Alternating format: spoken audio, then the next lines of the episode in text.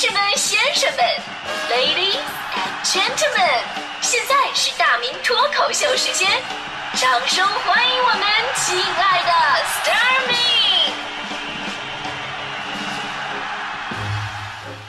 好，欢迎各位来到今天的大明脱口秀，我是大明。呃，上周五的时候呢，我们大学同学啊，在北京第一次聚会啊，来了十好几个，在国贸的一个火锅店啊，当时有一幕真的是耐人寻味啊。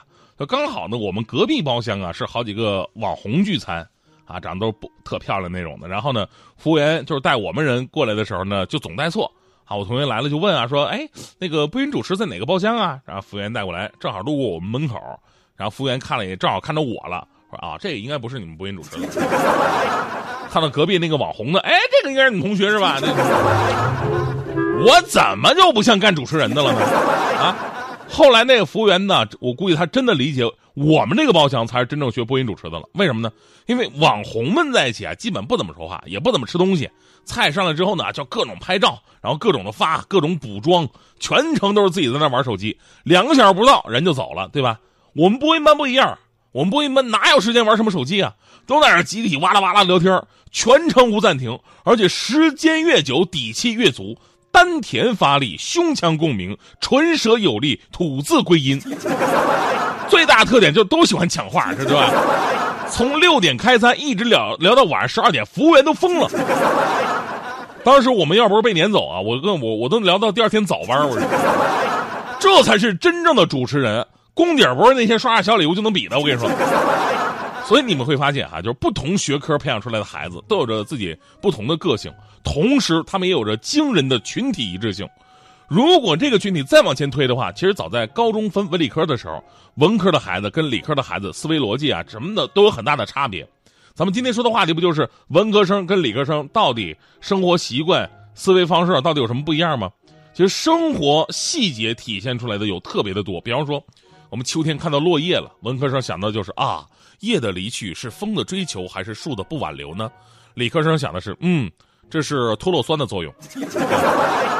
文科生最头疼的事儿，一千五百三十块存了三个月零七天，银行利息百分之二点一四，扣除百分之二十的利息税，这最后是多少钱呢？这是 头疼。理科生最头疼什么呢？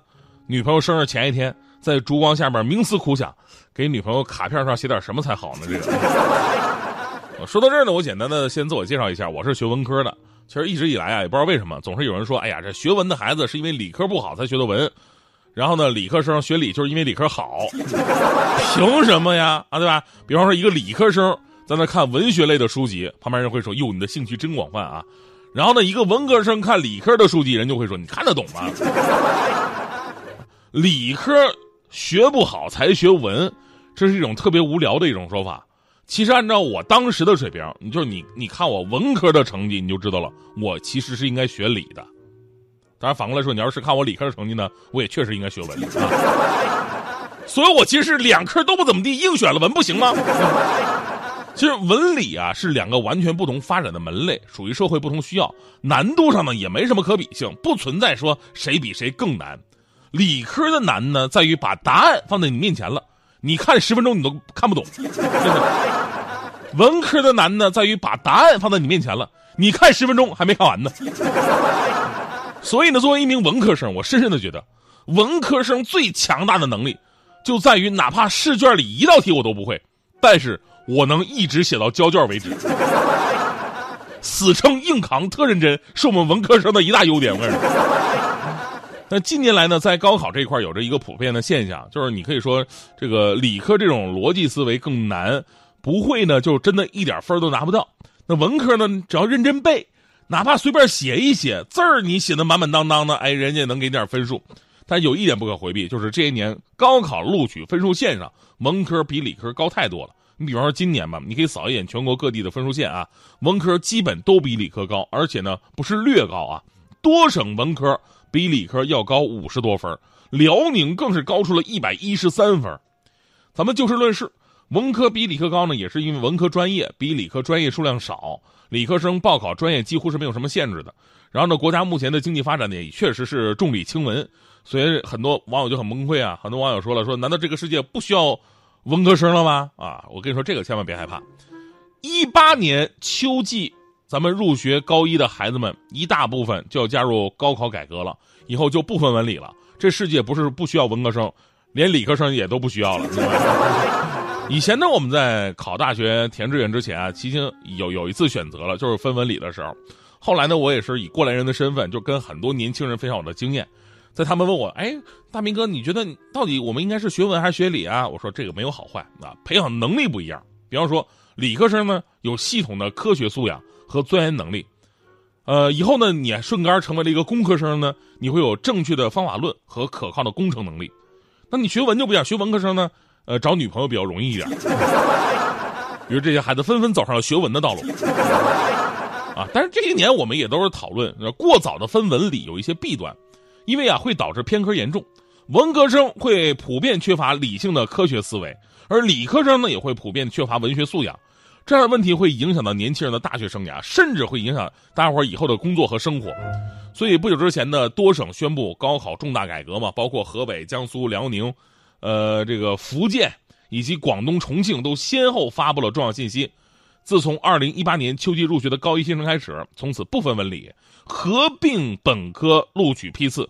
就我看了一眼啊，就这次公布的方案呢是采取三加一加二的模式。这里的三呢指的是数语外，一呢指的是首选科目。什么是首选科目啊？就是必须从物理或者历史这两门当中二选一，这是必选的。二呢是再选科目，就是考试可以从化学、生物、政治、地理当中选择两门。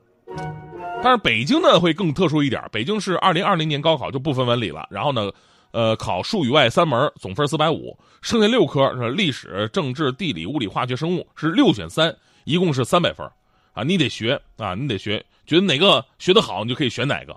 那么说到这里，以前文科生第一个反应是，那我，哎呀，这个我我一定我还是都选文吧。那如果是理先理科生，第一个反应就是六选三，有多少排列的组合的方式呢？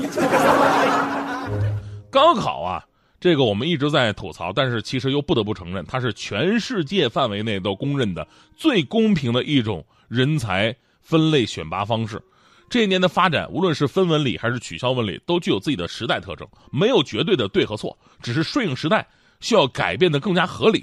其实无论你学什么，拿到高分的秘诀啊，都只有刻苦认真和努力，在成绩面前没有那么多的投机取巧。就像之前有人说说学文的都是什么理科不好，真的不是。你看我们文科班那些大神啊，数学那也是强的无话可说呀。我当时班上有一个男神级别的人，就文科就不说了，数学基本上就是一百四十七分以上的，最多马虎错过选择题那种的。有一次我就问他，我说你一定是对文科有着伟大的梦想，说吧，你学文的目的到底是什么呢？那个男神笑了笑说没什么，就是那个文科班在一楼离食堂近一点。当时听到这话，我都快哭了。这是什么人呢？啊，没有梦想的学习跟行尸走肉有什么区别？对吧？我学文我是有梦想的。文科班女生多吗？头顶的太阳燃烧着青春的余热，它从来不会放弃，照耀着我们行进。寒冬不经过这里，那只是迷雾的山林。走完苍老的石桥，感到潮湿的味道。翻过了青山，你说你看头顶斗笠的人们，海风拂过椰树，吹散一路的风尘。这里就像与闹市隔绝的又一个世界，让我们疲倦的身体在这里长久的停歇。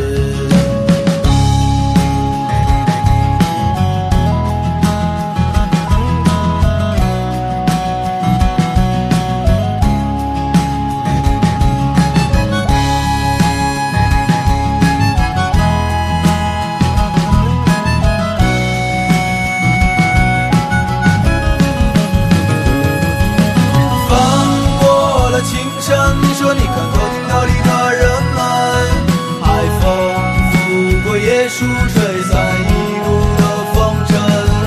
这里就像与闹市隔绝的又一个世界，让我们疲倦的身体在这里长久的停歇。厦门的时光，是我们的时光，大海的波浪。翻滚着我们的向往。山谷里何时会再传来我们的歌声？那一些欢笑已过去，那些往昔会铭记。我们的时光